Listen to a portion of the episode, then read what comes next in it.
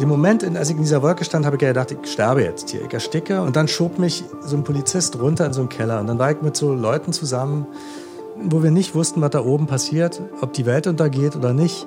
Und habe mir wirklich vorgenommen, du lässt diesen Beruf, wenn du hier lebend rauskommst, irgendwie hörst du auf und machst was Nützliches.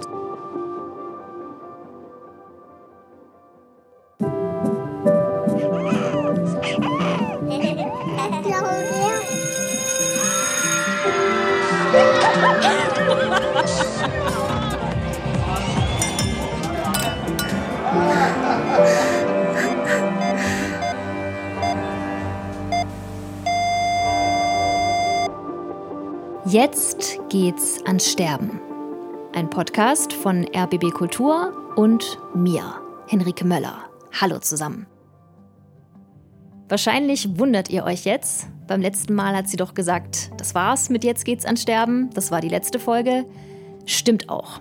Die heutige Folge ist auch keine reguläre Folge, sondern ein Gespräch, das ich mir geborgt habe, sozusagen, von einem anderen Podcast und den ich euch empfehlen möchte.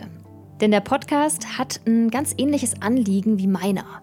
Auch er will den Tod aus dem Tabu holen. Auch er will erreichen, dass wir ganz entspannt darüber sprechen.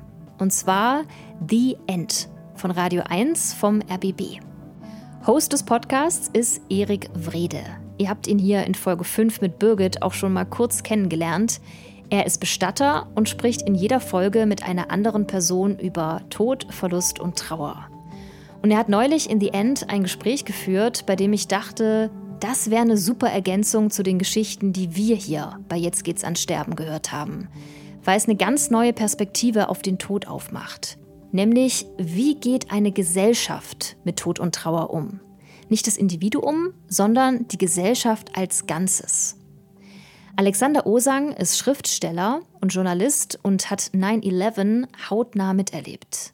Ihr habt seine Schilderungen gerade schon im Intro gehört. Er hat zu der Zeit in New York gelebt. Als die ersten Meldungen zum Terroranschlag die Runde gemacht haben, ist er losgezogen, um sich ein Bild von der Lage zu machen. Ziemlich riskant im Nachhinein. Er hat die nächsten Stunden nämlich in einer Art Bunker verbracht, gemeinsam mit vielen anderen Menschen, die Schutz gesucht haben, weil es viel zu gefährlich war, näher an das einstürzende World Trade Center ranzugehen.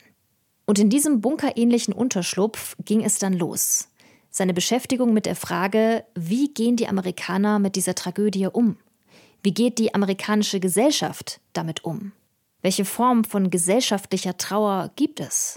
Wir werden von Hass hören, blindem Aktionismus und dem Bedürfnis, unbedingt einen Schuldigen finden zu müssen. Es wird spannend und damit viel Vergnügen mit dem Gespräch zwischen Erik Wrede und Alexander Osang. Wenn es euch gefällt, findet ihr The End zum Abonnieren überall, wo es Podcasts gibt.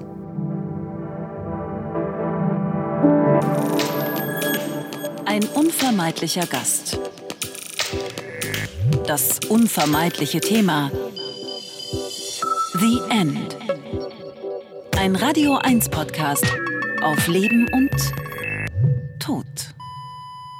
Herzlich willkommen, ihr Lieben, zur neuesten Ausgabe von The End auf Radio 1.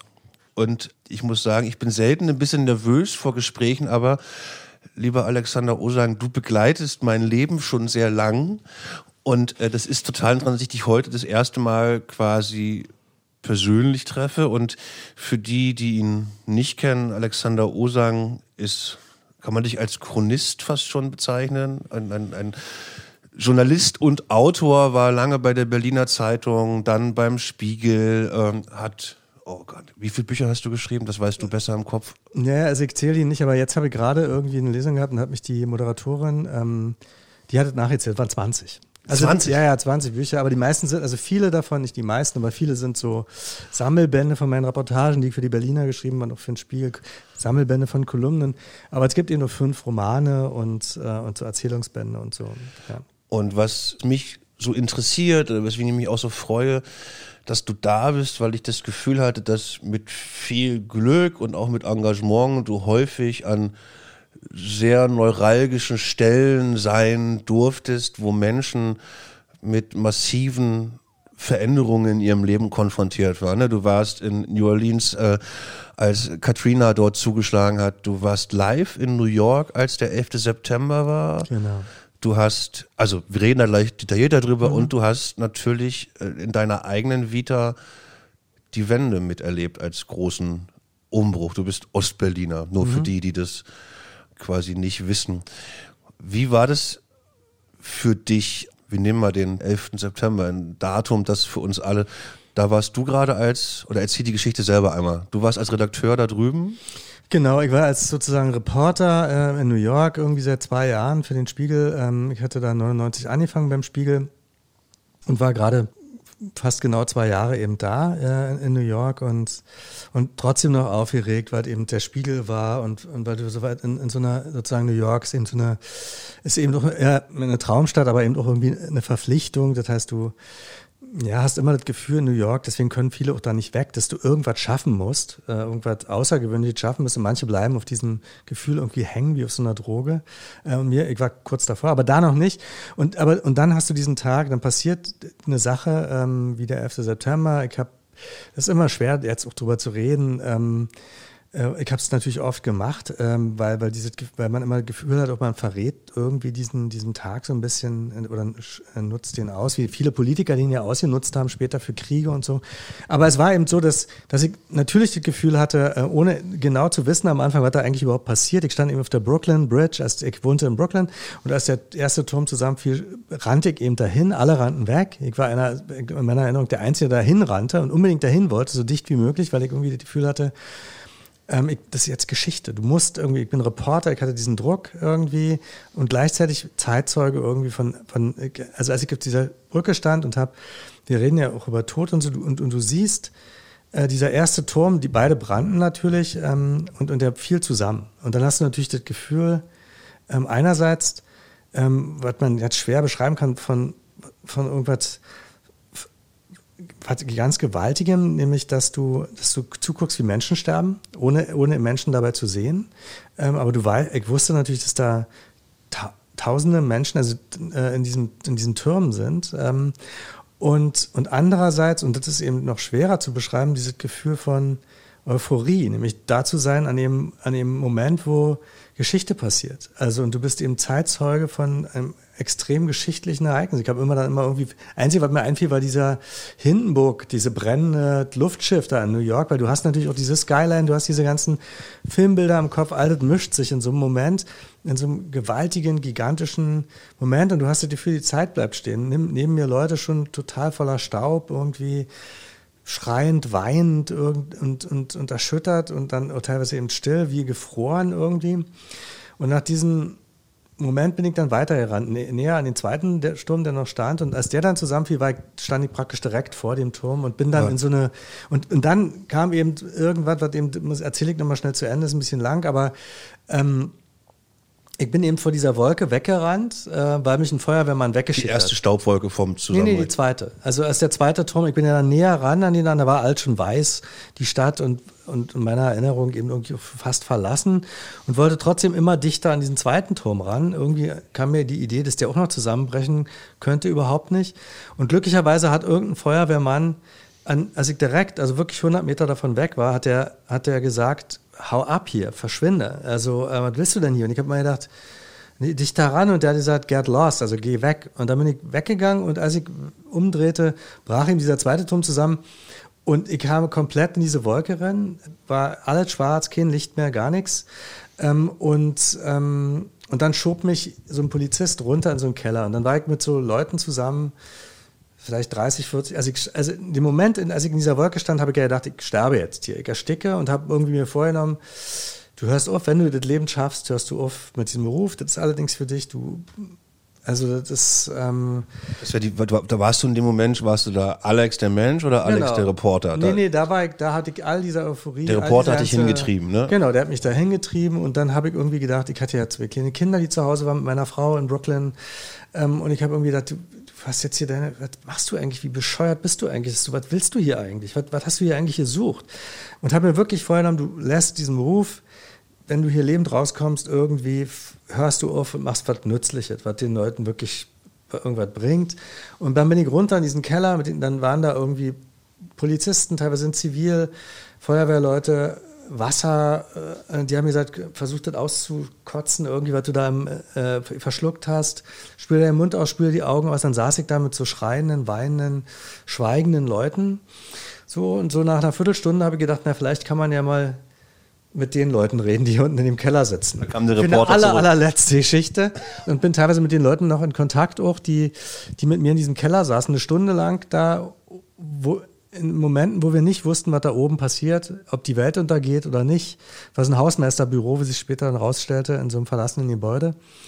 Und das war, ähm, hat mir, also sozusagen, dieser Moment hat mir am Ende natürlich extrem viel über die, über Leben, Sterben, über wie man so ein Ereignis ausnutzt und so in the long run beigebracht, aber hat mir natürlich, ich habe viel über mich selbst gelernt in dieser, in dieser Stunde der, der, der stillen Schwüre und Versprechen an mich selbst und an meine Familie und am Ende dann doch irgendwie, habe ich am Ende doch eine Geschichte über die Leute geschrieben, die dann mit mir in diesem Kur Keller Kurze saßen. Frage für mich. Deine Frau, Anja Reich, ist äh, Journalistin bei der Berliner Zeitung. Damals war sie mit dir da. Hat die gewusst, hat die gespürt, mein Mann ist der Typ, der läuft da jetzt hin? Hab, wart ihr irgendwie im Kontakt miteinander in diesem Zeitraum? Wir haben ja auch, wir haben ein sehr empfehlenswertes Buch darüber geschrieben, über diesen Tag. Das hieß, wo warst du? Ähm, also den haben wir mit beiden sozusagen mit verteilten Rollen und diesen Tag beschrieben, weil wir nicht wussten, was der andere macht in, in, in diesem Moment. Und weil eben, weil man an diesem Tag eben doch unsere Ehe irgendwie ganz gut beschreiben kann, äh, wenn es überhaupt geht, eine Ehe zu beschreiben, aber wir haben es zumindest versucht.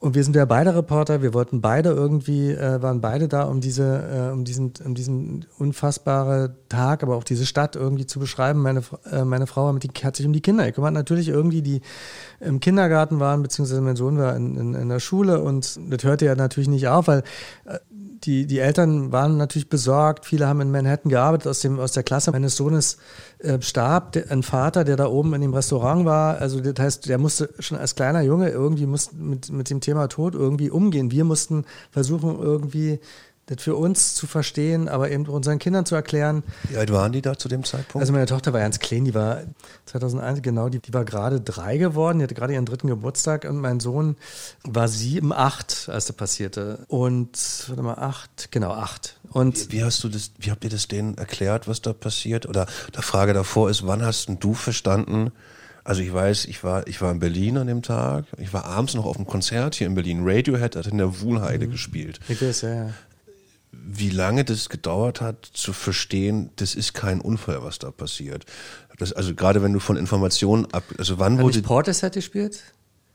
Also ich glaube, also ich glaube, Portishead hat gespielt in Berlin. Aber ich, weiß, ich will jetzt auch keinen Unsinn erzählen. Also, nee, ähm, Radiohead. Hätte ich jetzt, Sicher? Also, wird Also irg- ist ja egal. irg- irgendein ein Chronist wird jetzt Ja, meckern genau. und sagen, Ja, von uns hat. Unrecht. Genau, aber ich war ja nicht da, ich war ja in New York. Also, ja. äh, äh, das- Aber kurz, wann hast du verstanden, dass das ähm, kein Unfall ist, der da passiert? Also das war ganz seltsam, weil ich, ich bin im Auto dahin gefahren, also wir haben Park Slope in Brooklyn gewohnt und dann ähm, bin ich im Auto an die, so dicht wie möglich an die Brücke gefahren, die Brooklyn Bridge, da ist ja zwischendurch ist der East River, man muss also rüber über, über das Wasser, um nach Manhattan zu kommen. Und da riefen mich dann schon irgendwie mit schwächer werdender Funkkontakt Leute aus dem Spiegel an. Ich hatte, ich bin zuerst hingefahren, weil ich dachte, das ist ein Unfall. Also meine Kollegin sagte irgendwie, okay, da ist ähm, die rief mich an, sagte, es ist ein kleines Flugzeug da oben reingeflogen und, und da habe ich gedacht, naja, so ein Flugzeug, das war Dienstag, der Spiegel erschien damals noch am Montag, nächste Woche, da interessiert sich keiner mehr für dieses Flugzeug und so. Und dann wurde das während dieser Autofahrt immer, immer größer. Also dann brannte der zweite Turm, dann war also aber ich wusste nicht, dass es ein Terroranschlag ist, die ganze Zeit nicht. Also ich hatte dann so diesen, ich habe gesagt, okay, ich versuche da mal hinzukommen. Es war nur klar, es ist eine gigantische Katastrophe irgendwie passiert da. Ähm, die Bilder davon, was da passiert ist, habe ich erst bei meinem Kollegen ähm, Hütlin, der, der im West Village wohnte, zu dem bin ich dann hingerannt. Irgendwann, als ich da rauskam, wieder aus dem Keller, ich konnte ja nicht zurück, weil die Brücken waren gesperrt, alle war gesperrt, keine Subway fuhr, nix. Also da habe ich dann erst so ein bisschen begriffen, was da eigentlich passiert ist, soweit man das überhaupt verstehen kann. Also, also ich wusste, ich war, ich wusste bis zu dem Zeitpunkt auch, das ist ja auch schwer zu, ich wusste überhaupt nicht, wer Osama Bin Laden ist. Ich hatte keine Ahnung, dass es da irgendeinen Kontakt, also irgendeine Beziehung gibt zu irgendwelchem islamistischen Terror. Ich war komischerweise, weil du das ja vorhin angesprochen hast, ich war schon bei diesem ersten Anschlag, ähm, der war 93, war ich auch in New York, aufs World Trade Center zufällig, weil ich damals studiert habe in, in der Duke University in North Carolina und bin, weil meine Frau, die war, wir hatten gerade unseren Jungen, der, der war gerade geboren, der war ein paar Monate alt, die hat mich besucht in den Spring Break, in den Ferien, in den Semesterferien mit dem, mit dem Kleinen und ich habe sie abgeholt in New York und an diesem Tag war der erste Anschlag und ich habe diese ganzen Connections, die habe ich überhaupt nicht gezogen. Zu Afghanistan, irgendwie Irak, Irak gab es ja auch keine, äh, wie wir dann später gelernt haben. Aber diese ganzen, was, da eigentlich passiert ist, diese ganze Magnitude irgendwie von diesem Ereignis, habe ich nicht verstanden. Da unten in diesem Keller haben wir dann, da war so, stand so eine alte Radio und da haben wir dann gehört, dass es doch Anschläge ähm, aufs Pentagon gegeben hat und es ist eine Maschine in Pennsylvania abgestürzt ist. Und ich habe irgendwie, wir hatten dann da unten so das Gefühl in der Dunkelheit, dass da oben irgendeine Art von Weltkrieg anfängt. War ja in gewisser Weise, ging, passierte ja sowas auch, aber das, weißt du, das ging stückweise. Also das, ähm, ich habe das nach und nach begriffen. Ich habe dann diese Be Veränderung in Amerika natürlich irgendwie verstanden, Patriot Act, politische, innenpolitische Veränderung. Ich war dann später im Irak, in dem Krieg, der da, der ausgelöst wurde durch diesen fälschlicherweise, wo dann Verbindungen gezogen wurden, politischer Art. Ich war in Afghanistan mehrfach und habe gesehen, was da passiert ist, was irgendwie auch durch diesen Krieg ausgelöst wurde.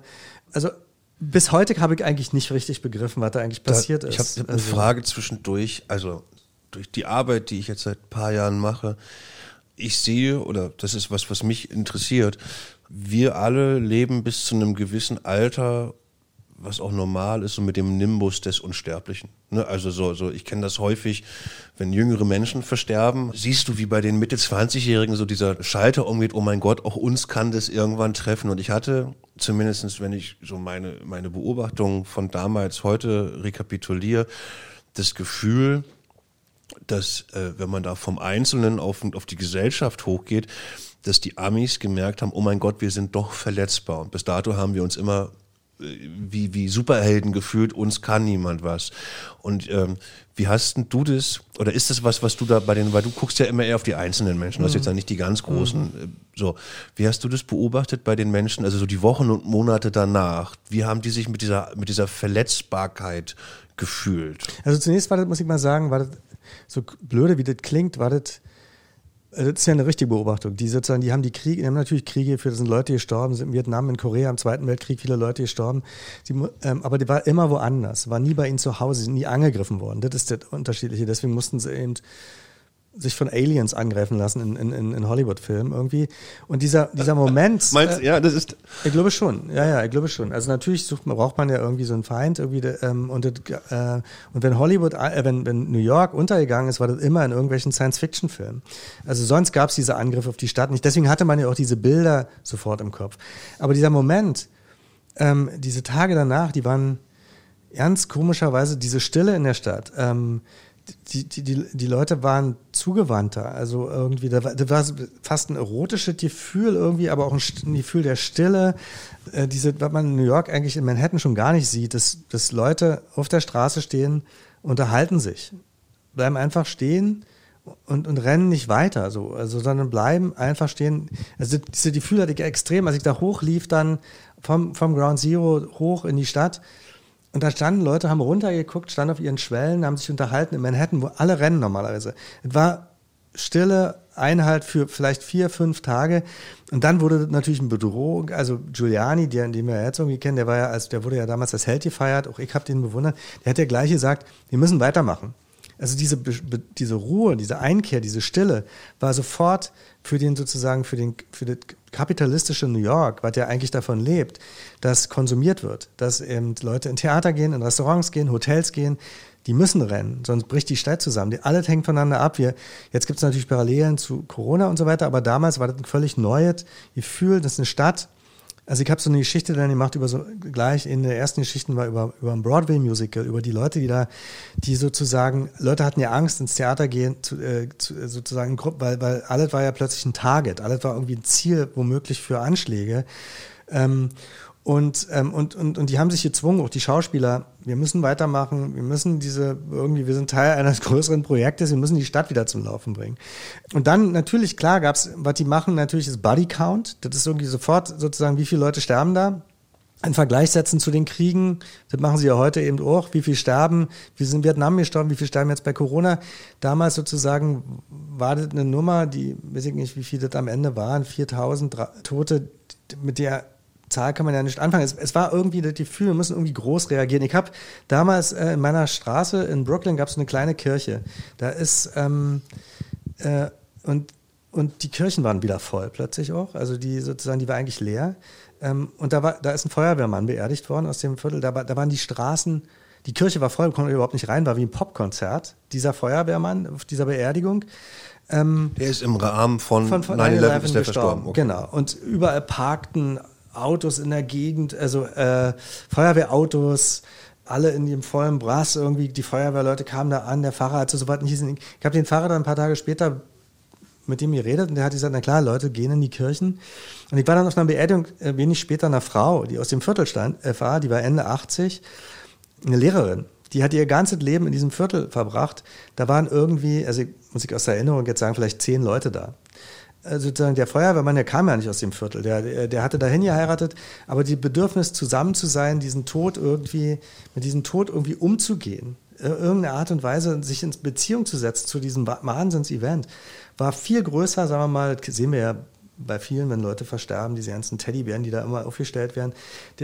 Aber ich habe das da am eigenen Leibe gespürt und, und, und diese Frau. Du wolltest es auch, du hattest auch das Bedürfnis. Ich hatte das nicht, ich hatte das als Journalist irgendwie natürlich. Ich war auf beiden Beerdigungen als Journalist. Also ich war bei der Feuerwehrbeerdigung als Journalist und war dann eben bei dieser Frau, auch sozusagen, und die war, hat mich natürlich viel mehr berührt. Also diese Frau, diese, diese, die hat mich, weil, weil die irgendwie begreifbar war, weil dieses Leben begreifbar war, weil das eine Lehrerin war, die an der Schule waren, die sozusagen später meine Kinder eben durchgegangen sind. Da hatte ich viel mehr Beziehung, irgendwie das Leben habe ich viel mehr verstanden als diese wahnsinnige Heldengeschichte, die da plötzlich um diesen Feuerwehrmann gebaut wurde. Und ich habe beides verstanden natürlich. Obwohl aber das ist schon was, also das ist jetzt sehr stereotyp. Mhm. Also Heldengeschichten ist schon was Amerikanisches. Also das, ne, die, die suchen auch nach Helden, habe ich manchmal das Gefühl. Aber ich habe noch eine, eine Frage dazu, wenn du das so erzählst. Eine Sache, die ich so in der Trauerbegleitung gerne beobachte, ist, wir malen mal ein Beispiel, da verstirbt jemand im Krankenhaus bei einer OP der erste Moment ist Trauer, Schock. Wir mhm. rutschen so zusammen, wie du das gerade beschreibst. Und dann kann man manchmal gucken, wie so einzelne Familienmitglieder, anstatt zu trauern oder dieses Gemeinschaftliche weiterzutragen, plötzlich in so einen Schuldmodus umschalten. Nämlich, an diesem Tod muss jemand schuld sein. Ich fange jetzt an, keine Ahnung, äh, äh, die Ärzte zu bekriegen, die da vielleicht einen Fehler gemacht haben und sich dabei also ne, der Trauerexperte würde jetzt wahrscheinlich sagen, sich dann nicht der Trauer stellt, sondern sagt, ich gehe in den Krieg oder und das haben die ja in einem viel größeren Dimension eigentlich auch gemacht. Also glaubst du, die, das wäre jetzt die Frage für mich, dieses Positive, was du auch gerade beschrieben hast, ne, dieses kurz innehalten, vielleicht doch mal näher zusammenrücken, ist davon was übrig geblieben oder ist das in Hass umgeschlagen?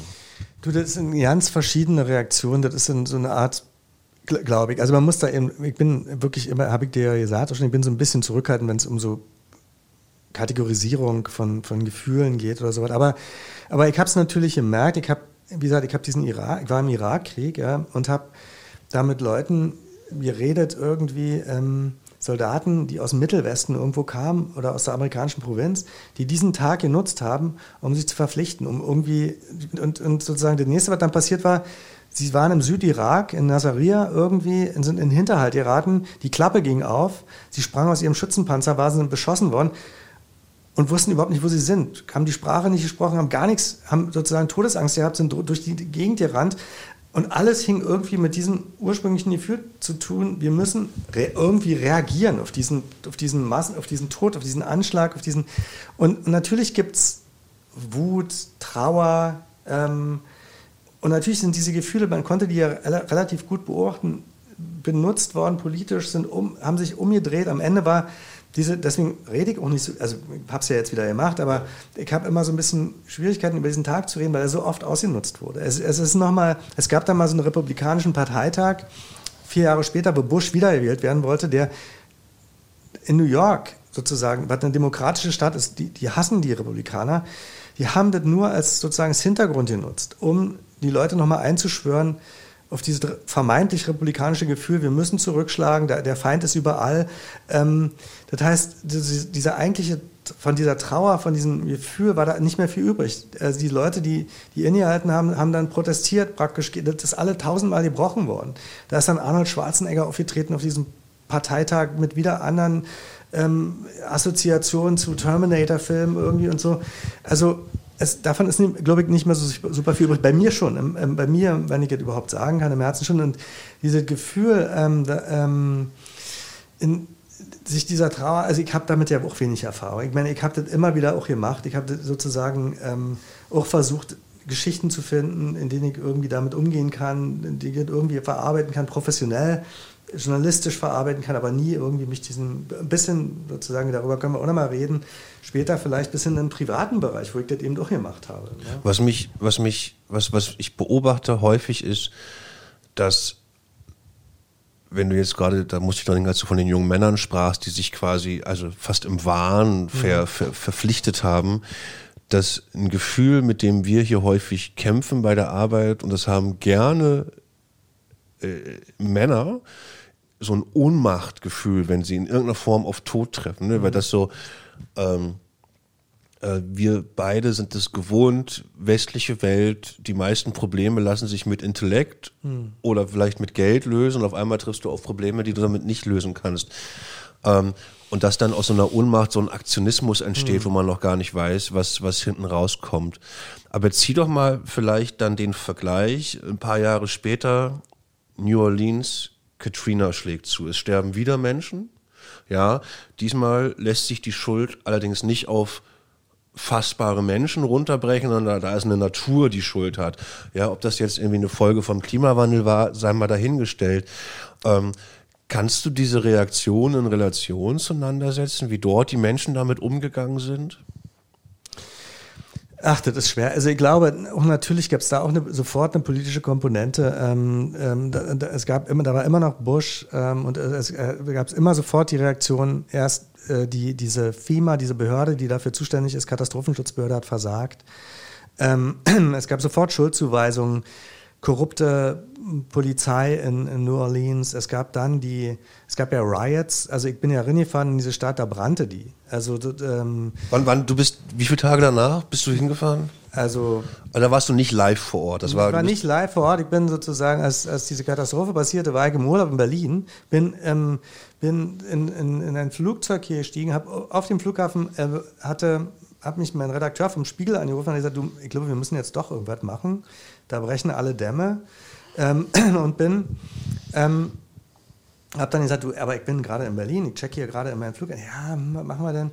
Dann habe ich irgendwie über die Reisestelle vom Spiegel noch in Berlin, in Tegel, irgendwie organisiert, dass ich in einen Flug kriege in die Nähe, nach, nach New Orleans flog da ja nicht mehr. Ja. Bin dann irgendwie nach Montgomery irgendwie in, in Alabama geflogen. Also erstmal nach New York mit meiner Familie. Meine Tochter schrie irgendwie, Papa, wo willst du schon wieder hin? Papa, Papa, Papa. Ich habe irgendwie so, ähm, wir hatten ja glücklicherweise gerade Urlaub zusammen verbracht.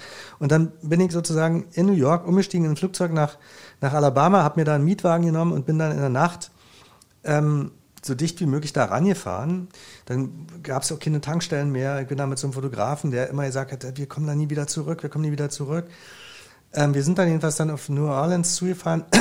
da ähm, die Stadt stand unter Wasser und, und die Sonne ging langsam unter und da waren Riots, da, waren, da brannten Polizeiautos, da, da ähm, äh, das roch natürlich irgendwie furchtbar, ähm, also da war irgendwie auch schon tot, aber alles auch wieder total un, für mich nicht begreifbar. Also ich war mit diesem Fotografen, wir saßen, dann äh, äh, versuchten Leute unser Auto zu stürmen dann war so eine Familie, die, die da raus. Als ihr drin saßt? Als, als wir drin waren, ja. Als, ähm, kam so eine Familie, die, die, eine weiße Familie, das, war ja, das waren Schwarze, war ja auch diese ganzen Rassenprobleme brachen hoch. Also diese, ähm, äh, die, diese Leute, die an den Riots äh, beteiligt waren, waren, waren vor allem waren vor allem schwarze äh, Leute aus New Orleans, aus den Elendsvierteln irgendwie. Und ähm, äh, Und dann kam so eine weiße Familie auf uns zu und sagte, irgendwie, die bringen uns alle um, die bringen uns heute alle um.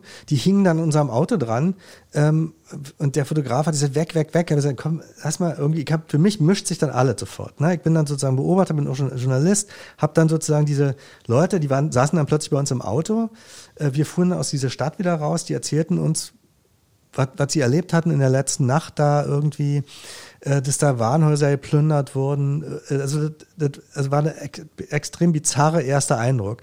Wir sind dann rausgefahren aus New Orleans, haben dann da außerhalb in so einem Hotel geschrieben. Ich habe einen ersten Text geschrieben aus dieser Stadt und bin dann zurückgefahren und habe hab dann nochmal eine Woche da verbracht. Habe über die Polizei geschrieben, wie die versucht hat, äh, Leute zu retten, wie die, über die, über die, sozusagen über diese Korruptionsvorwürfe, über diese Staat im Ausnahmezustand geschrieben, ohne irgendwie die, um, um komplett zu, zu, verstehen, was, was da wirklich wieder passierte. Ich habe es einfach allem beschrieben, was ich gesehen habe. Und, ähm, äh, und ja, also und, und da war dann auch schon klar, da sterben Leute. Da gab es dann eben wahnsinnige Zahlen von Leichen, die da durch die Städte trieben, die habe ich nicht gesehen. Es, ähm, äh, aber ähm, und, und es gab natürlich sozusagen schon auch so den Blick aus Europa, vor allem ich schreibe ja für ein deutsches Nachrichtenmagazin, so ein bisschen lächelnd, die Amerikaner kriegen sich in den Griff ähm, so, da weckt sich bei mir sofort irgendwie wieder der, der, der Reflex, ihr, ihr, ihr habt überhaupt keine Ahnung, was das für eine Art von Natur hier ist. Also wenn man da unten ist, wenn man den, mal den Mississippi sieht, wenn man diese Deltas sieht, da ist für mich erstmal der erste Reflex, das ist eine Natur und eine Leistung, diese sozusagen diese Stadt, Stadt überhaupt bewohnbar gemacht zu haben, die ist vielleicht zweifelhaft aus, sagen wir mal, umweltpolitischer Sicht, aber aber ihr in Deutschland hier aus sozusagen aus Berlin, wo ihr die Spree habt, könnt überhaupt nicht mitreden, was, da, was da Phase ist. Ne? Also das, ist ja gerne, das ist ja gerne mal, was auch ich immer wieder beobachte, äh, wie, wie groß die Arroganz der alten Welt genau. Amis immer noch ist. Total. Äh, ähm, also gerade immer, wenn man mal doch mit äh, intellektuelleren Kreisen zu tun hat und das hat halt nichts mit diesem plumpen Anti-Amerikanismus zu tun. Ähm, wenn du als Mensch, aber auch als Reporter so eine, sagen wir mal, sehr lebensverändernden Situation erlebt hast, äh, eine Sache, die wir beide gemeinsam haben, du mit ein bisschen äh, Vorsprung. Mhm. Äh, wir haben beide die Wende als Umbruch miterlebt. Und ich weiß, das ist immer schwierig, Sachen zu Tod in Relation zu setzen, muss ich sehe wirklich ganz häufig ähnliche Funktionalitäten bei Menschen runtergebrochen, wenn die mit solchen Situationen, wo von außen eine Kraft dein Leben verändert, die du nicht kontrollieren kannst. Ne? Also ich muss mich, äh, äh, äh, wenn es um Trauer geht, spricht man gerne auch mal von einer Anpassungsstörung, so zynisch das klingen mag. Und das Gleiche passiert aber in diesen Momenten auch. Ne? Also so, wie sehen Strategien aus, wie gehe ich damit um? Wenn ich aber sowas wie die Wende sehe, oder ist das jetzt mein kleiner Blick, habe ich das Gefühl, die wirkt ja bei uns immer noch nach. Also das ist jetzt, äh, wie viele Jahre haben wir jetzt? Drei, drei, bin ich gerade falsch? Wir haben 2001, äh, 32 Jahre sind wir jetzt äh, äh, dahinter und das ist immer noch was, was gesellschaftlich da ist. Sicherlich auch durch Menschen, die quasi die Geschichten erzählen, aber ich habe das Gefühl, dass diese Erlebnisse aus der Wende, also gerade wenn ich so meine Elterngeneration anschaue, meine Mutter ist 59 geboren, mein Vater 57. Das ist für die das einschneidendste Erlebnis im Positiven wie im Negativen gewesen. Absolut. Also sozusagen, ähm, das ist einfach so. Ich glaube, und, und ich glaube, dass, dass eben ähm, diese, diese Muster, diese Erfahrung, die man gemacht hat in diesen Familien, also diese Sorge um Existenz, meine Eltern sind natürlich sind älter, ähm, Du bist äh, 64. Genau, und ähm, die, ähm, ähm, die, die sind, also mein, ähm, für die war das natürlich extrem, also ähm, viel extremere Erfahrungen. Die haben, die haben ihre Arbeit verloren. Also mein Vater hat seine Arbeit verloren damals, äh, meine Mutter nicht. Und ähm, diese ganzen Familienstrukturen zer zerbröselten irgendwie so ein bisschen. Also alle wurde neu. Und das ist natürlich in der, ich habe dann als Sohn ähm, musste damit umgehen, dass ich relativ schnell Erfolg hatte äh, in meinem Beruf. Also ich habe und hatte dann ein Gefühl, ich muss meinen Eltern irgendwas zurückgeben, habe denen dann Reisen gekauft in irgendwelche Länder irgendwie, habe aber selber diese, für mich ist es eigentlich so, dass ich diesen, also auch, auch diese Trauma, wie, wie die anderen eben auch immer schreibend irgendwie versucht habe zu verarbeiten. Also meine Frage nochmal darauf ab, glaubst du, also ist es, ich gucke manchmal, ist das auch ne, in, den, in, den, in den einzelnen Nationen und schließen die Amis mit solchen Traumas schneller ab oder ist das bei denen auch noch da und wir kriegen es nur nicht so mit? Also ist da äh, New Orleans oder ist da 9-11 immer noch nicht nur das, das historische Datum, sondern auch was, was die Leben beeinflusst. Und das ist das, was ich bei der Wende sehe. Das hat immer noch also ganz glaube viel schon, Einfluss das, auf die Leben. Ich glaube, das eben, dass wir auch nach wie vor, also die Wende ist natürlich wichtig, aber ich glaube, wir sind auch durch den sozusagen durch den, durch den äh, Zweiten Weltkrieg immer noch irgendwie in irgendeiner Art und Weise beeinflusst. Auch wir, beide, die wir hier sitzen. Ähm, ähm, 62 bin ich übrigens geboren, ich bin noch älter. Und, nee, nee, das ist ja, I'll take it as a compliment. Und die, ähm, ähm, ich glaube, ich habe mal, in, als ich in Amerika war, ähm, ähm, ein Bekannter von mir, der, der war in, der war in Vietnam im Krieg und hatte ähm, plötzlich äh, Probleme in seiner Ehe. Na, also seine Frau, äh, und, und dann kam, waren sie in einer Eheberatung und so, Therapie, Ehetherapie und so. Und, und die Frau hat ihm vorgeworfen, du kannst nicht über deine Probleme reden. Du kannst, du redest zum Beispiel nie, der ist ein Intellektueller, also, ein, also ein, ähm, hat Germanistik studiert irgendwie und so, Boston, Ostküste. Ähm, äh, du kannst zum Beispiel nicht über den Krieg reden. Ähm, das ist ihn vor, er hat nie über Vietnam reden können, nie über den Tod reden können, nie über das, auch über Töten reden können, natürlich. Und, ähm, Also und daran hat, ist die der, war, Ehe. der hat getötet. Ja, offensichtlich. Er konnte nicht darüber sprechen, zumindest nicht mit seiner Frau. Ähm, und, äh, und darüber ist die Ehe zerbrochen. Er hat es versucht, er hat dann sozusagen erst in, in eine Therapie, also es gab so einen Counselor in der Nähe von, äh, von Boston, ähm, darum, ähm, zu dem ist er gegangen. Der war selber Vietnam-Veteran und der hat Veteranen aus verschiedenen Kriegen ähm, in seiner Gruppe gehabt. Die haben sich einmal in der Woche getroffen, haben über diese Dinge geredet, weil sie mit ihren Frauen nicht reden, weil sie Alkoholprobleme hatten, Drogenprobleme, alle möglichen. Ähm, da waren Leute aus, aus dem Zweiten Weltkrieg, zwei Leute dabei, ähm, aber waren Leute aus dem Irakkrieg, aus Korea, aus Vietnam, verschiedene, eine Männergruppe. Der hat dann ähm, ähm, mit denen eben gesprochen. Ich habe dann irgendwie gesagt, du sag mal zu meinem Freund, Bekannten, das ist natürlich super interessant für mich, das nicht eine Möglichkeit, da teilzunehmen? Dann haben die darüber beraten in ihrer Gruppe und dann haben sie gesagt, ja, und dann bin ich mal für drei Monate da mal hingefahren und habe an diesen Gruppensitzungen teilgenommen, habe immer bei diesem Counselor geschlafen da, ähm, habe mit dem auch meditiert, zum ersten Mal und letzten Mal in meinem Leben übrigens.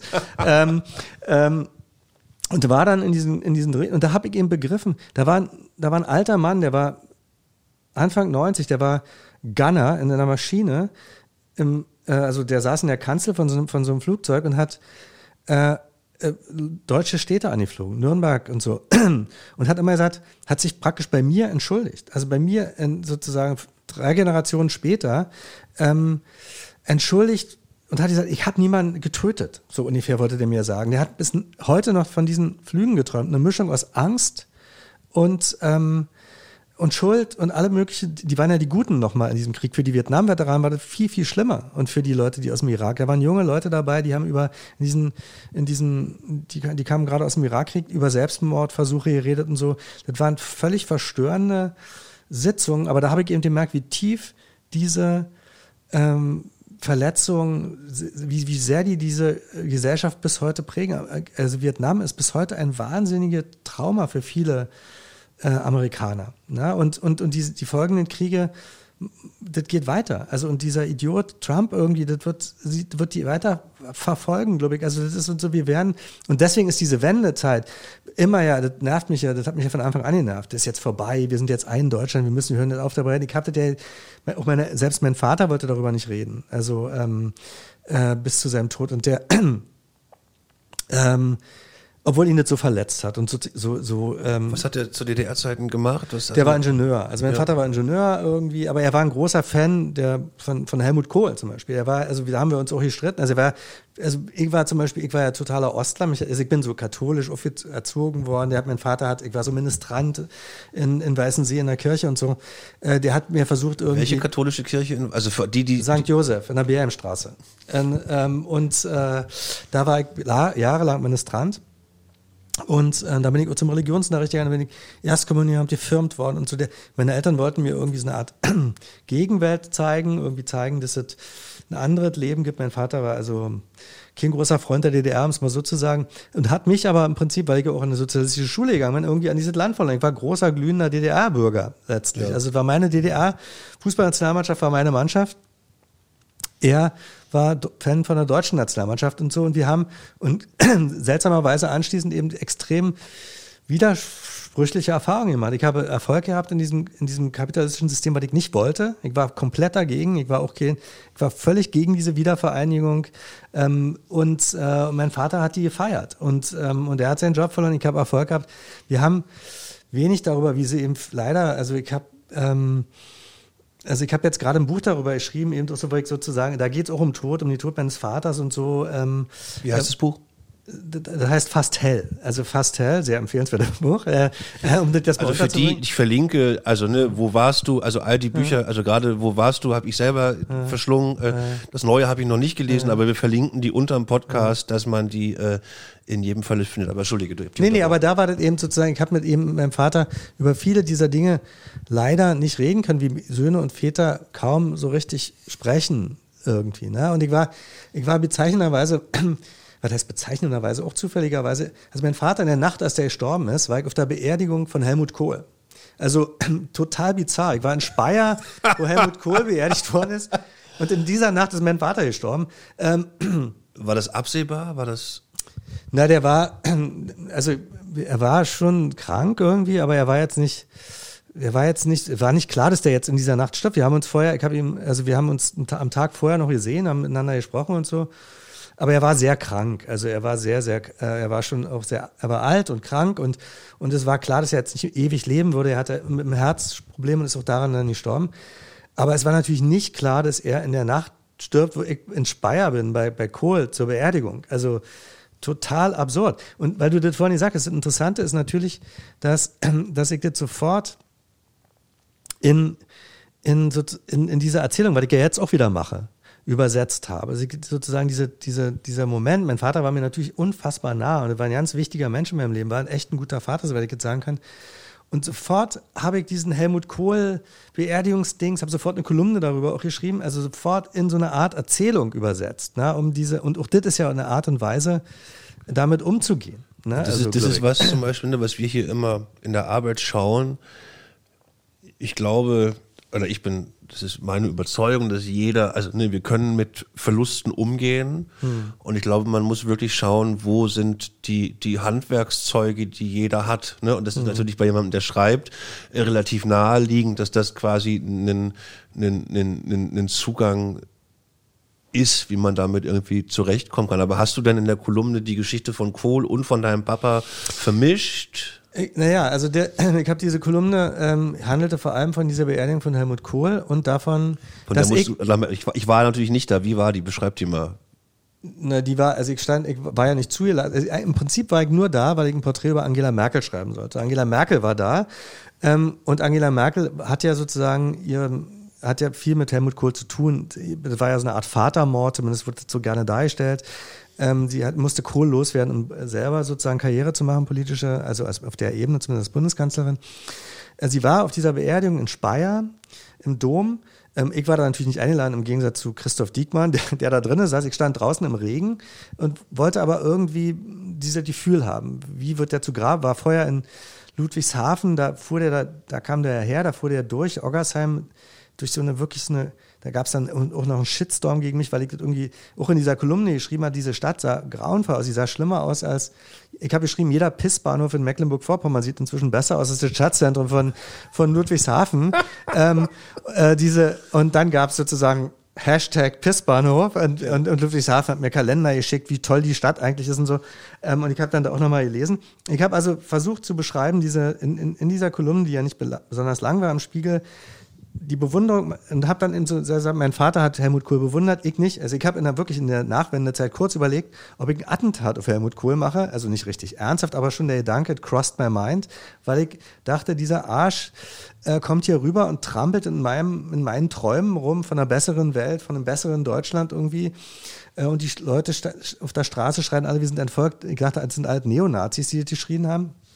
Und und diese Gedanken, all diese habe ich so ein bisschen in der Kolumne verarbeitet, dass ich mit Helmut Kohl nicht viel anfangen konnte und dass es mir trotzdem jetzt irgendwie, dass es berührend war, wie dieses Auto durch diese durch diese verlassene, runtergerockte Stadt fährt und, und, und er uns immer diese blühenden Landschaften versprochen hat und irgendwie wirklich mittlerweile jede Tankstelle im Osten besser aussieht als, als, als Ludwigshafen. Und so, das habe ich darüber, und im letzten Satz, dann habe ich geschrieben, wie ich nachts irgendwie auch nachdem mal versucht habe, nach der Beerdigung Saumagen zu essen, äh, in so einer Kneipe in, in, in Speyer, hatten die dann natürlich geschäftstüchtig, wie sie sind, sofort das Lieblingsgericht des Kanzlers war Saumagen.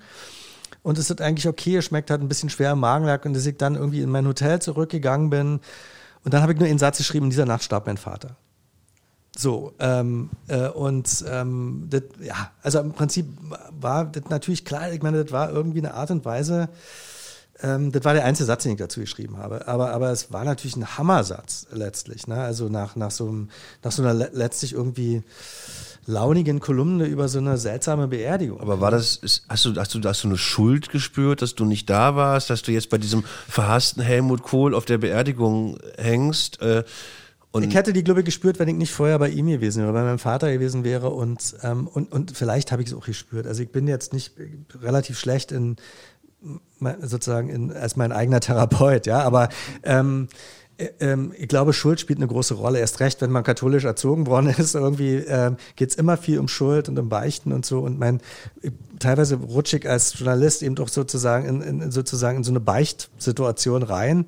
Ähm, ich glaube, das sind, das sind immer irgendwie eine Art von sozusagen, eine, dass, ich, dass es immer eine Rolle spielt. Auch bin ich den Erwartungen meines Vaters gerecht geworden. Ich bin ja ein ganz anderer. Er ist Ingenieur, er war ein Technikmann. Ich bin eher, eher ein Schreiber geworden, nicht so geschickt. Äh, also all diese Dinge spielen natürlich irgendwie eine Rolle. Ähm, auch diese Missverständnisse, die man, die es zwischen Vater und Sohn gibt. Ähm, und, äh, und, und natürlich ist es dann seltsam, an so einem fremden Platz zu sein, irgendwie völlig woanders zu sein. Äh, und trotzdem hatte das auch was Friedliches natürlich. Also an diesem, bei der Beerdigung von, von, von, von eben Helden von ihm zu sein, der zwar nicht mein Held war, aber immerhin wenigstens Was sein schon Held versöhnlich, war. ne? Ja, finde ich auch. Äh, und insofern hielt sich mit der Schuld die Waage. Der interessantere Gedanke ist ja, warum muss ich mit diesem doch relativ privaten eigentlich sozusagen in der Öffentlichkeit umgehen? Also für mich ist ja Schreiben schon irgendwie eine Art und Weise, äh, mit der Welt zu kommunizieren. Ne? Also das ist meine Art und Weise, die Welt zu begreifen. Aber eben glaube ich, ich habe meine, meine Trauer und meine Fassungslosigkeit und ähm, eben auch ähm, in gewisser Weise verdrängt oder ich weiß nicht, ob man es verdrängen nennen soll, aber ich habe irgendwie, für mich war das eine Art und Weise, damit umzugehen. Ne? Also die, diese Art ähm, in der ich, Öffentlichkeit. Ich, also als Zwischensatz, ich finde ich find diesen negativen Nimbus, den verdrängen, aber ich finde mhm. verdrängen gar nicht nee, nee, schlimm, nicht. weil nee, das, nee, ist, das ist ein total Absolut. normaler Prozess, weil das wäre so meine, meine Frage eigentlich zu dir, weil was ich sehe durch deine Vita als Schreiber, egal ob jetzt Journalist oder Tod ist immer wieder ein mhm. Thema und, und was, was, was ich mich frage, ne, also das wollte ich vorhin erzählen, ich erinnere mich dran, wie ich das erste Mal über deinen Namen gestolpert bin und immer noch dachte, dass Osang irgendwas Asiatisches sein könnte. Mhm. Frag mich nicht warum. Nee, nee, klar, denken viele. Äh, bei, bei, bei meiner Mutter stand die erste Biografie über Tamara Danz. Äh, jetzt muss ich mit den Jahren. Tamara Danz ist wann gestorben? Die ist, kann ich genau sagen, die ist nämlich gestorben, als ich auf Hochzeitsreise war, äh, 1996. Genau, die kam, glaube ich, ich muss so 18 gewesen sein. Ja. So, da war, glaube ich, so gerade äh, Abi-Hochzeit. Und ich dachte, warte mal, die Heldin meiner Mutter und ein Asiate genau. schreibt deren Bio Ja, ey, du, frag mich, kennst du das, wenn du so Sachen, die Total. Also auch nicht hinterfragt? Genau. Ähm, ähm, und wenn ich das aber jetzt richtig im Hinterkopf habe, korrigiere mich, eine der letzten, du hast die am Ende auch in ihrer letzten Phase noch genau. gesehen? Genau. Nein, nee, gesehen. Wir haben, wir haben drei Telefonate geführt. Und also das Frappierende daran war ja, dass ähm, ist interessant. Also das hatte ich jetzt ja nicht. Ähm, ähm, das hat natürlich sehr viel damit zu tun, dass wir. Sie war sterbenskrank und ich wusste das. Sie war in dem letzten. Sie war. Sie hatte Krebs im, praktisch im Endstadium. Ähm, und, äh, also und für die, die das nicht wissen, einmal eine Tamara Dans ist die Sängerin von Silly gewesen, genau. Silly, die man heute auch noch kennt, genau. äh, äh, und war eine der Sie war den Rockstar im Osten. Die weibliche ja, ja. Rock-Ikone, genau. die der Osten hatte. Ja, ja, total. Also war ein Superstar. Ich kannte sie so, also zumindest, ja, ich, war, ich war jetzt kein großer Silly-Fan, aber ich mochte Tamara total gerne und hatte schon mal ein Porträt über sie geschrieben. Wir kannten uns so ein bisschen, haben uns so aus der Nähe, also in der Nachwendezeit.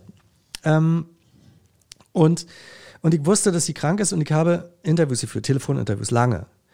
Und wir haben dieses Thema Tod ausgeklammert. Sie hatte selber thematisiert. Irgendwann hat sie gesagt, warum machen wir das überhaupt, Alex, jetzt die ganze Zeit? Warum reden wir die ganze Zeit? Weil ich, du irgendwie meinen Nachruf schreiben oder so? Und ich habe gesagt, ach Tamara, hör auf, du wirst wieder gesund und so und habe diesen ganzen Mist erzählt, den man eben so erzählt. Ja. Ähm, und habe diese Interviews geführt, drei lange, über ihr Leben, über die Band, über die Zeiten, über Kapitalismus, Sozialismus, alles Mögliche. Und habe die abgeschrieben äh, und die lagen dann in der Berliner Zeitung. Ich bin in, ähm, bin in, habe geheiratet, meine Frau, Anja Reich, äh, mit der ich immer noch verheiratet bin. Und, ähm, Vorbildlich. Vorbildlich, ja. Also wir haben ein Glück, soll man jetzt sagen, das ist toll alle. Und wir sind auf Hochzeitsreise. Ich war nach Amerika und waren in äh, Montreal und ich habe äh, ähm, auf so einem Roadtrip und so, ich habe dann angerufen und dann sagt mein, äh, mein Redakteur, du, Tamara ist gestorben. Und ich habe gesagt, was? Und wir haben diese Interviews veröffentlicht. Und ich habe gesagt, bitte? Ja, Hasi Hasbecker, das war ihr Mann, äh, der Gitarrist aus der Band war da, hat die Uwe Hasbecker, Uwe ne? Hasbecker genau, hat die hat die gelesen und hat die die haben die Band hat die haben gesagt, okay, wir machen das, wir haben die, diese Interviews veröffentlicht. Und ich habe gesagt, und ich war geschockt irgendwie, weil ich da kein Ein, weil ich irgendwie so die Gefühl hatte, ich habe die Kontrolle über all diese Sachen verloren, weil natürlich dieses Unausgesprochene, wir haben nicht über ihren Tod geredet, immer noch im Raum waren. Ich hatte ein unfassbar schlechte, ich wollte dann, habe sofort eine große Ankündigung, wir waren noch mit Freunden, ich fahre jetzt nach Hause verlasse unsere Hochzeitsreise, fahre jetzt sofort nach Hause, ich muss an der Beerdigung teilnehmen Damit von Tamara. Anja auch sofort weiß, auf was sie sich genau, eingelassen absolut, hat für ja, genau. Leben. Äh, und dann habe ich irgendwie selber gemerkt, vor, auf so einem Motelparkplatz äh, an, so, an so einem Highway, habe ich diese große Rede gehalten, wie lächerlich das eigentlich war. Bin dann da geblieben natürlich und habe dann aber irgendwie gedacht, ich muss, ich bin damit noch nicht fertig, ich muss da irgendwie und habe dann dieses Buch geschrieben und habe mit so lange natürlich mit Uwe, mit ihrem Ehemann, aber auch mit Richie, mit dem sie auch mal, also ist der Keyboarder, mit dem sie auch mal ein Verhältnis hatte, ähm, äh, lange Jahre geredet, mit, ihrem, mit ihren Eltern geredet, mit, mit, mit, mit Jugendfreunden, mit allen möglichen, mit Politikern, mit denen sie zu tun hatte und habe äh, ein Buch darüber geschrieben, woran die sich erinnern. Also sozusagen, wie Tamara deren Leben beeinflusst hat.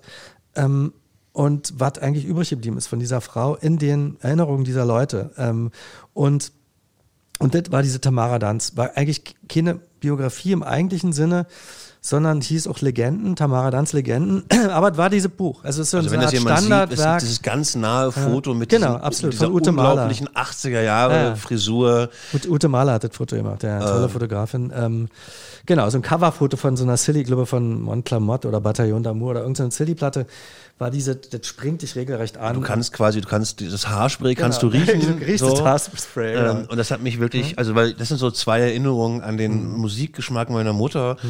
Eine Platte von einem Typen, der in seiner Jeanstasche eine rote Kappe hatte oder so. Mhm. Springsteen, Springsteen ja. so und äh, Tamara Danz mhm. war natürlich für sie eine totale Heldin. Aber wo du gerade sagst, das, das finde ich ganz spannend, wo du das echauffiert sein, wie wird mit Arbeit von dir umgegangen oder sich kurz echauffieren.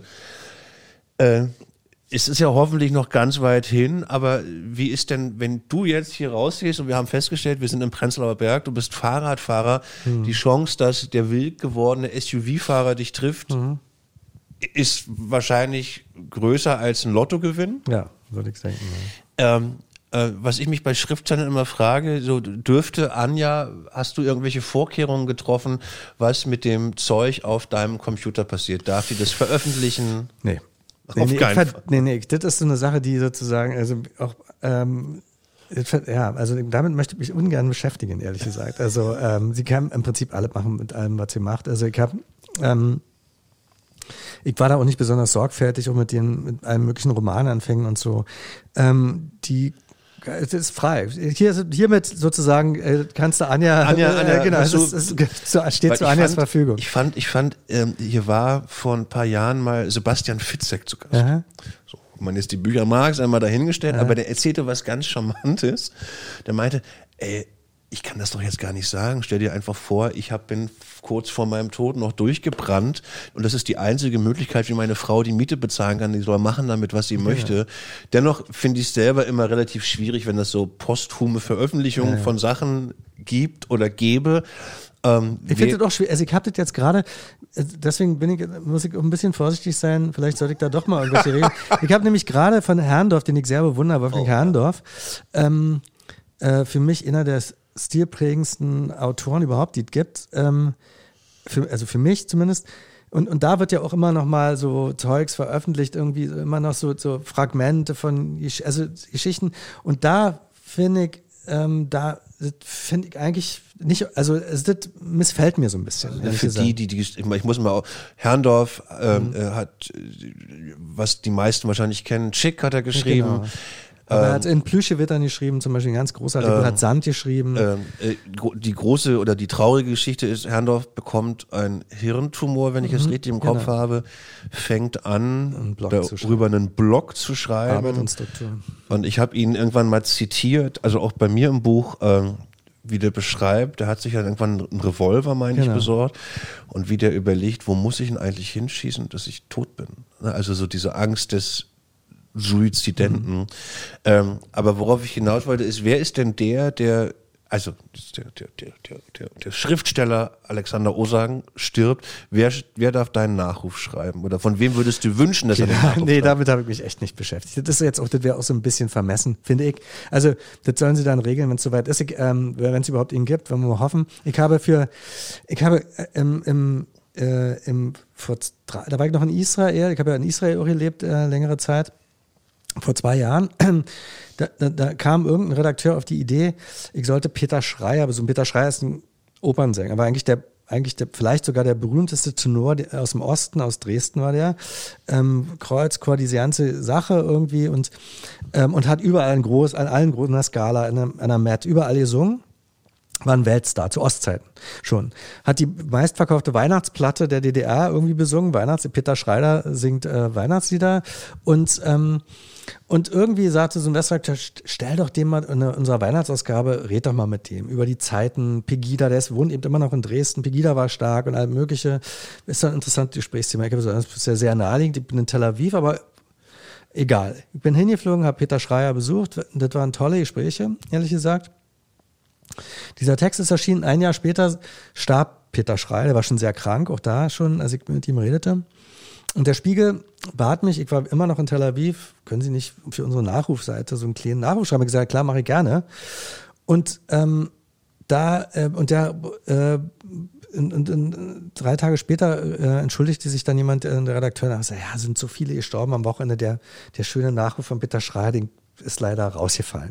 Also das heißt, ähm, selbst als Weltstar ist nicht klar, ob ähm, das hat mich unfassbar bewegt, leider muss ich sagen. Ähm, ähm, nicht nur weil mein Nachruf so toll war, aber eben auch weil, weil, wir reden weil man noch über, wir reden über Print. Print, ja. Print, wir reden über Print, genau. Und ähm, sondern weil er das eben eigentlich nicht geschafft hat und der war Spiegelleser, wäre ihm wichtig gewesen und so war traurig. Insofern das ist mir eigentlich wurscht, wenn mein Nachruf schreibt und ob's, also wäre schon, also wäre schon irgendwie schon, wäre irgendwie schon eine Ehre, wenn überhaupt jemand ihn schreibt, weiß man ja alles nicht. Ähm, aber damit beschäftigt mich den wirklich nicht. Aber haben, haben, haben Anja und du grundsätzlich mal, also gerade wenn man viel unterwegs ist und auch durchaus an Orte geht, wo es brennt in allen Dimensionen, ähm, habt ihr grundsätzlich mal miteinander geregelt, was passiert, Anja liegt mir da in den, echt in den Ohren, die sagt eben, also ich, und ich sozusagen als großer Verdränger habe das eigentlich, äh, vielleicht ist es jetzt wirklich anders, sich mal diesen Dingen zuzuwenden. Also weil sie sagte, hat das schon, also im letzten Jahr schon öfter mal gesagt, ich war wirklich an vielen, ich war ja auch in, also weiß ich nicht, nach Reaktorkatastrophen in Fukushima, ich war in, also bei dem Tsunami da in Thailand und so, ich war schon an vielen, in vielen Kriegen und so. Ähm, und insofern, ja, also ist, sollte man, und ich fahre Fahrrad. Wahrscheinlich. Ich fahre Fahrrad, Prenzlauer Berg, genau. Da ich auch ja. Fahrradfahrer bin, das ja. ist, glaube ich, das höchste Risiko ja, genau. von allen. Ja, ja, absolut. Aber ähm, so hast, hast, du nichts geregelt. Das nee, ist ja auch nicht schlimm. gar nichts geregelt. Nee, nee, nichts geregelt. Ich habe es irgendwann mal so ein bisschen gemacht, hab, weil ich totale Angst davor habe, das erzähle ich hier viel zu oft. Hm. Ich habe ganz irrationale Angst davor, verbrannt zu werden. Also hm. völlig auch bescheuert, aber und denke auch immer, das könntest du dir passen mit der Kat was ist, wenn die doch recht hatten und da kommt die, die Auferstehung? Was ist, was? Mhm. Und dann bin ich verbrannt, was ist denn dann? Das geht nicht.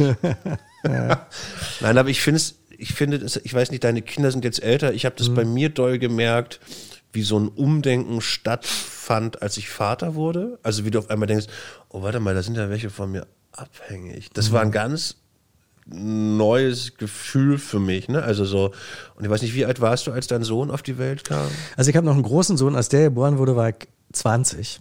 Also, also unfassbar jung, viel zu, viel zu jung, muss ich mal sagen. Und als die anderen geboren wurden, war ich, ähm, meine Tochter 30 und mein anderer Sohn 35. Äh, Quatsch, mein, mein, Sohn, mein, mein Sohn 30, meine Tochter 35 äh, oder 36 sogar.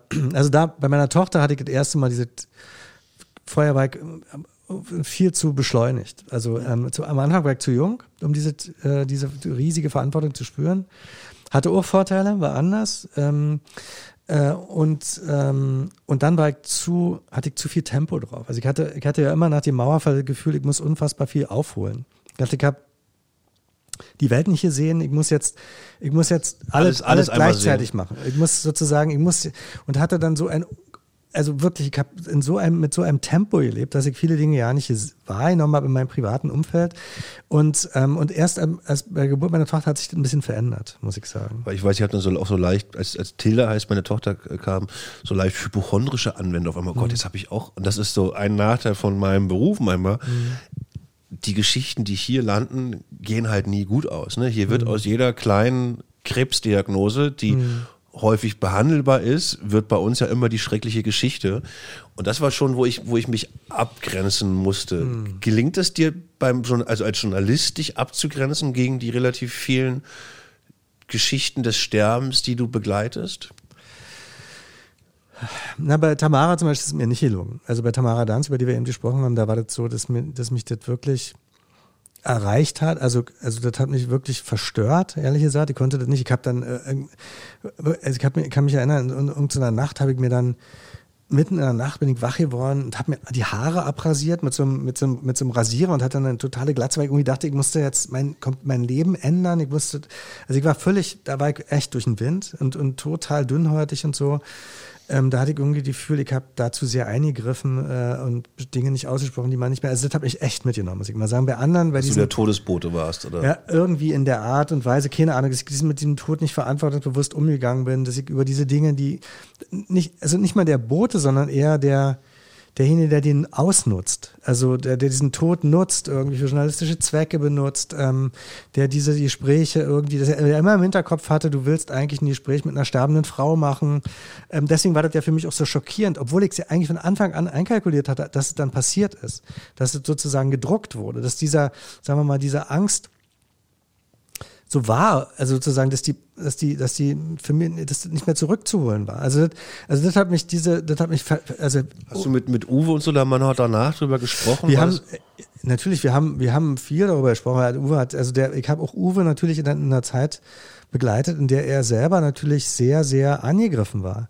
Also wir haben, ich kann mich erinnern, da, wir waren bei Jastro da in deiner alten Heimat, ähm, da, das ist so ein Bildhauer aus, aus Mecklenburg, der ähm, der da auf dem Land wohnt, der hat, der hat den Grabstein gemacht. Und wir sind da, ähm, und da bin ich mit hingefahren, mit Uwe und mit einer anderen äh, Frau, die ihren Mann verloren hatte.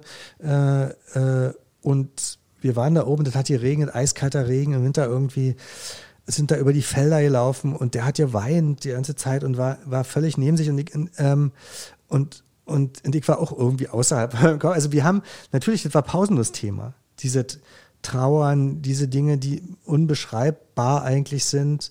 Ähm, und dann aber der Wunsch eben auch seiner, seiner großen Liebe, irgendeine Art von, das sollte ja auch so eine Art Vermächtnis sein. Ähm, er war ja an diesem Projekt total beteiligt. Der hat ja auch alles vorher gelesen. Also auch diese. Das Buch kannte er komplett. Der kannte das komplett. Also der hat sich dann mit diesem Buch und hat auch gesagt, er hat die ganze Zeit durchgeheult, als er das alles gelesen hat.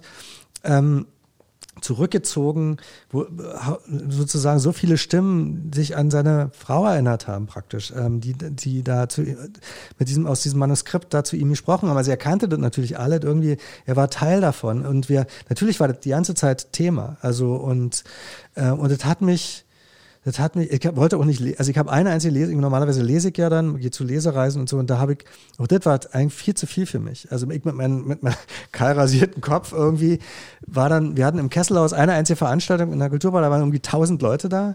Das, ähm, als also für die, die es ich höre ja manchmal auch Menschen, die nicht genau. aus Berlin, ein Kesselhaus ist äh, auf einem alten Gelände, äh, die Kulturbrauerei hier in Berlin und war Also heute ist es sehr durchgestylt. Das mhm. war lange auf jeden Fall ein schöner Kulturort ja, in der Stadt. Genau. Und da waren standen draußen lange Schlangen von Leuten, die nicht reingekommen sind. Die sind natürlich wegen Damara vor allem gekommen, nicht meinetwegen. Aber wir haben dieses Buch da vorgestellt im Gespräch mit der Band. Und ich habe nie daraus gelesen, weil ich äh, äh, das nicht noch, also ich, das konnte ich nicht. Also war ich nicht dazu in der Lage, irgendwie mit diesem Phänomen, irgendwie auch diesem Art von, in, in, in so einer Art Vermarktung äh, oder also keine Ahnung. Morgen, ich, hatte heute Morgen das Gespräch mit einer, mit einer, sehr, sehr jungen Kollegin, die ist nochmal zehn Jahre jünger als ich, wie so Arbeit, wie so Gefühle aufkommen und die ist jetzt seit einem Jahr bei uns und in diesem Jahr fangen plötzlich an, Leute in ihrem Umfeld zu sterben. Hm. Wieso plötzlich die Idee kommt, oh mein Gott, das hat, da gibt es Kausalketten in meinem, hm. in meinem Kopf. Ey, dann kann ich eigentlich für mich nur eins hoffen, dass du nie anfängst, sehr lange Interviews mit mir zu führen, weil das äh, äh, dazu führen könnte, dass du was, was schreiben musst. Wir müssen leider, weil die Zeit rennt, ich würde wahrscheinlich mit dir noch drei Stunden quatschen können. Ähm, ähm, äh, ich verlinke alle Bücher, äh, äh, lest äh, endlich mal wieder den, den Spiegel als Print. Wir haben vorher drüber gesprochen. Nein, also gerade gerade wo warst du? Hat, ich fand das fantastisch, was ihr da beide gemacht habt. Ähm, das neueste Buch kenne ich noch nicht und auch die Biografie, die Legende Tamara Danz äh, wenn man sich der annähern möchte, äh, das Buch kann ich jedem nur ans, ans, ans Herz legen. Alex, ich danke dir, dass du auch so spontan Zeit hattest zu kommen ja, und dass du so offen erzählt hast. Ja, danke. Ein guter Abgang ziert die Übung. The End. Der Podcast auf Leben und Tod. Bis zum nächsten Mal. Vielleicht.